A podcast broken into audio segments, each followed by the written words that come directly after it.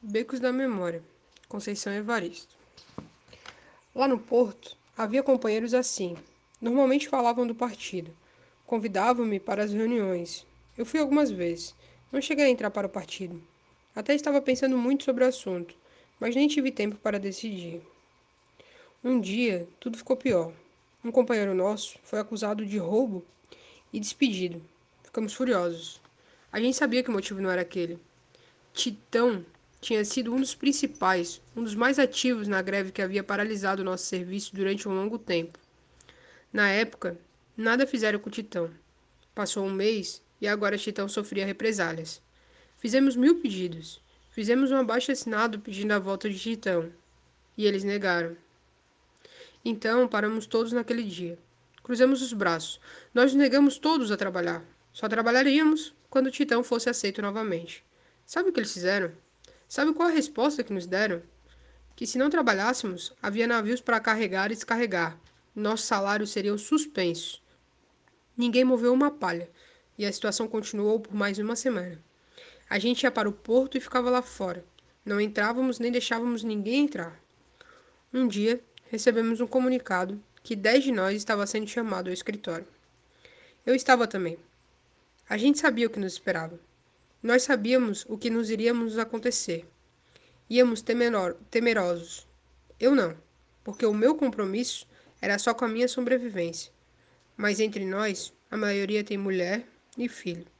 Os companheiros cá fora também sabiam o que nos iria acontecer. Era isso mesmo. Deram-nos alguns minutos de prazo.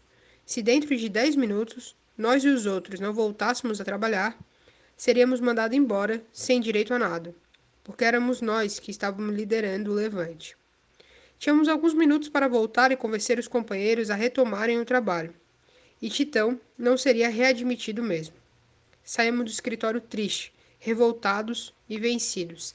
Em sã consciência, não queríamos reiniciar o trabalho, parar a greve, sem termos conseguido a volta de Titão.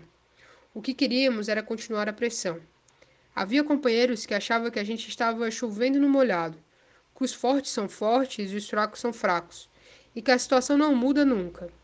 Citavam como exemplo o que tinha acontecido com o Titão e que poderia acontecer com a gente também. Tínhamos até medo de ouvir este colega. Tínhamos medo de que a fala deles fosse verdade, pois é preciso crer, é preciso desesperadamente crer. Era nisso tudo que eu vinha pensando ao, a, pensando ao lado dos companheiros.